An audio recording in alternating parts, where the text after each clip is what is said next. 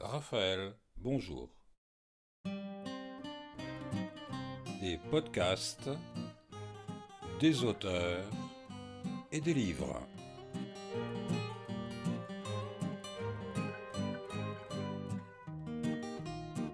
Et notre aventure démarre avec Marcel Pagnol, Jean de Florette.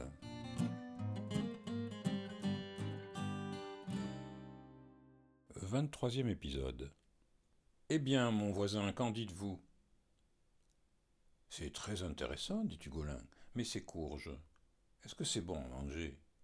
Délicieux, dit le bossu, comme s'il en faisait sa nourriture habituelle. De plus, l'écorce qui entoure le fruit est si dure et si parfaitement imperméable qu'il est possible de les conserver plusieurs années, sans que la pulpe en soit altérée la courge reste aussi fraîche et aussi nourrissante qu'au jour de sa cueillison.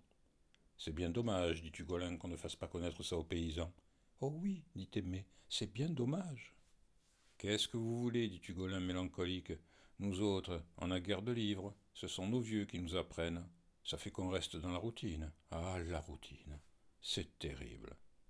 Enfin, dit le bossu charmé, voici un vrai paysan qui en convient. Eh bien, puisque vous êtes en état de comprendre, je vous ferai cadeau de quelques graines. Aujourd'hui, je ne possède que ces quatre, mais dans six mois, le problème ne sera plus de trouver les graines, mais d'arrêter leur prolifération. Alors, dit Hugolin, si vous ne pouvez pas arrêter ni les lapins ni les coucourdes, je me demande où nous allons. À la fortune, dit le bossu, et sachez qu'en reconnaissance de votre gentillesse spontanée, je vous y mènerai par la main avec moi. Il le mérite, dit Aimé. Et elle versa deux grands verres de vin blanc. À propos, dit Hugolin, j'ai pensé à votre affaire pour le champ du boulanger, et puis finalement, je lui ai rien dit. Pourquoi? Parce qu'hier au cercle, ils ont parlé de vous. Ils savent qui vous êtes, n'est-ce pas? Qui leur a dit Ça, je n'en sais rien. Dans les villages, on surveille, on parle. Alors un vieux a raconté la bataille du mariage de votre mère. Mon père m'en a fait le récit plusieurs fois, dit le bossu, mais il en parlait en riant. Eh bien, eux, ça ne les a jamais fait rire. Que la plus jolie fille du village soit partie avec un de Crespin, pour eux, c'est toujours une trahison. Comme c'est mesquin, dit Aimé avec mépris. Une rancune aussi stupide, dit le bossu, prouve qu'elle a eu mille fois raison de quitter cette bande de que je n'ai jamais eu l'intention de fréquenter, je vous l'ai déjà dit. Aimé était pâle de colère.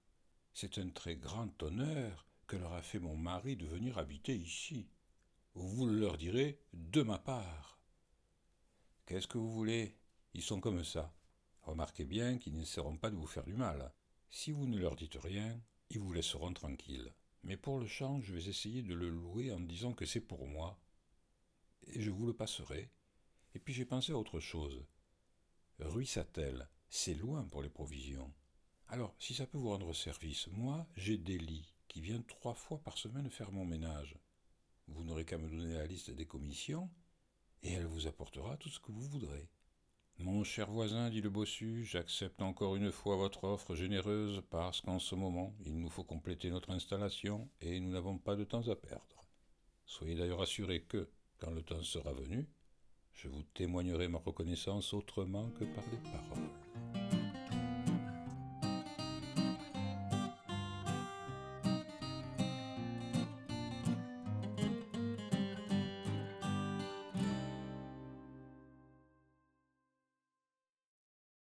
Hugolin courut au village. Sur l'esplanade, le papé terminait une partie de pétanque. La main gauche appuyée sur son bâton, après de longues réflexions, il pointa magnifiquement, et sa boule, aux acclamations de l'assistance, vint mourir sur le bouchon, donnant à son camp le quinzième point. Mais devant tous ces gens, Hugolin ne dit pas un mot. Il alla donc boire l'apéritif avec les joueurs, ce qui prit une bonne heure, quoiqu'il eût fait un clin d'œil au papé qui ne jugea pas bon de s'en aller trop vite puis ils remontèrent en devisant de choses et d'autres jusqu'à la maison sous. Et quand la porte fut refermée, et qu'ils eurent constaté que la vieille sourde muette était très occupée à râper du fromage pour la soupe, Ils s'attablèrent devant une bouteille de vin. Le papé alluma sa pipe et demanda y a du nouveau Oui. Et il y a du bon et du mauvais. Premièrement, les vastes projets. C'est un grand élevage de lapins, en plein air, dans un grillage. Très bien. Il a un livre? Oui. Il me l'a fait voir. C'est tout plein de chiffres. Ça prouve que si tu commences avec deux lapins, au bout de six mois, t'en as plus de mille. Et si tu laisses continuer, c'est la perdition. C'est comme ça qu'ils ont mangé l'Australie. Je connais ça, dit le papé. Moi, ce n'est pas dans un livre que je l'ai vu. C'est dans un journal.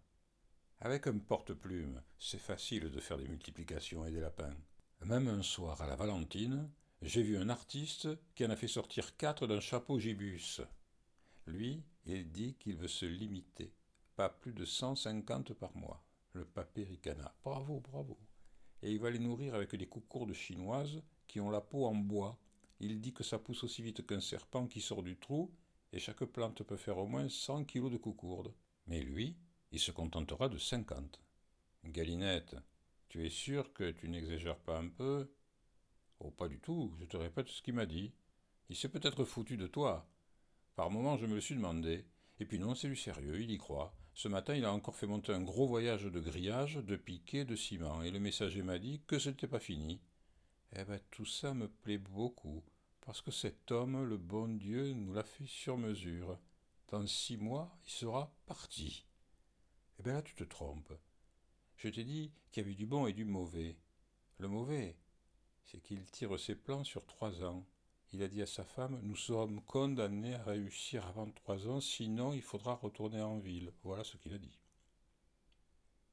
Ce qu'il dit et ce qu'il fera, c'est sûrement pas la même chose.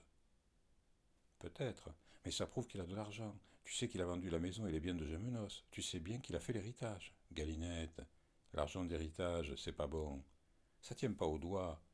S'il commence à acheter du ciment, des idées et du ciment, ça vous mène loin. Avant six mois, il commencera à claquer du bec. Avec six mille francs, nous en serons débarrassés. Et d'ici là, ce sera amusant de le voir s'embrouiller dans ses cocourdes. Ça nous fera prendre patience. Papé, j'aimerais que tu viennes le voir pour m'expliquer, parce que moi, par moment, j'y comprends rien. Je t'ai déjà dit non. Mais quand même, comme je suis curieux, je vais me faire un petit agachon dans la pinède pour surveiller un peu de loin, ce sera pour mon plaisir. À ce moment, la porte s'ouvrit, et la muette lança vers le papé un grand nombre de signes mystérieux. Le papé dit oui de la tête. Elle dit que le manger est tout prêt. Et comme la muette agitait légèrement ses deux mains ouvertes, il traduisit C'est des petits oiseaux au poilon. D'accord, dit Tugolin. J'avais déjà senti la bonne odeur.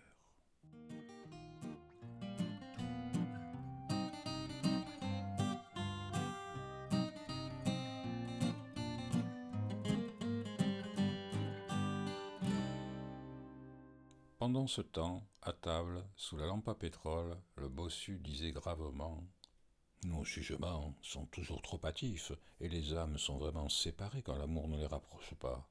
Je m'étais trompé sur le compte de cet homme. Vois-tu, le premier jour, lorsqu'il m'aida à transporter nos meubles, j'avais attribué sa générosité à une curiosité paysanne, et j'avais même cru voir dans son sourire une sorte d'hostilité. Mais à coup pas. Il nous a d'abord donné l'eau précieuse de son puits, sans qu'on lui ait rien demandé. Aujourd'hui, il a pensé à nous apporter des tuiles, ce qui m'évite un long et coûteux voyage à Aubagne. Oui, cet homme accablé par un travail sans répit, car ces pauvres champs sont vraiment bien tenus, quoique la terre m'en paraisse ingrate. Cet homme est venu offrir ses services à son voisin qu'il ne connaît pas. Et même ce qu'il nous a dit à propos de ces imbéciles du village, c'est un témoignage de sympathie et de plus une preuve de la délicatesse de son caractère, il refuse d'épouser leur sottise. D'ailleurs, il vit en solitaire. Sa ferme est presque aussi isolée que la nôtre, et j'ai l'impression qu'il ne doit guère les fréquenter. Moi, dit Aimé, timidement, il ne me plaît pas beaucoup.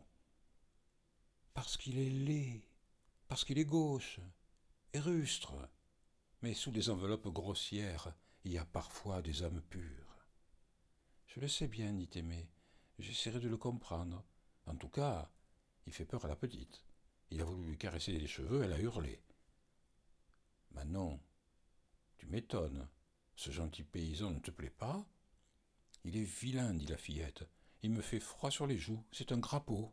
Manon, dit le bossu gravement. Ce sont des sentiments qui sont vilains. Ce monsieur nous a donné les tuiles qui nous manquaient, si bien que chaque fois qu'il pleuvra, nous lui devrons un peu de reconnaissance et un petit remerciement. C'était Raphaël, des auteurs et des livres. Et pour connaître la suite de Jean de Florette, abonnez-vous au podcast.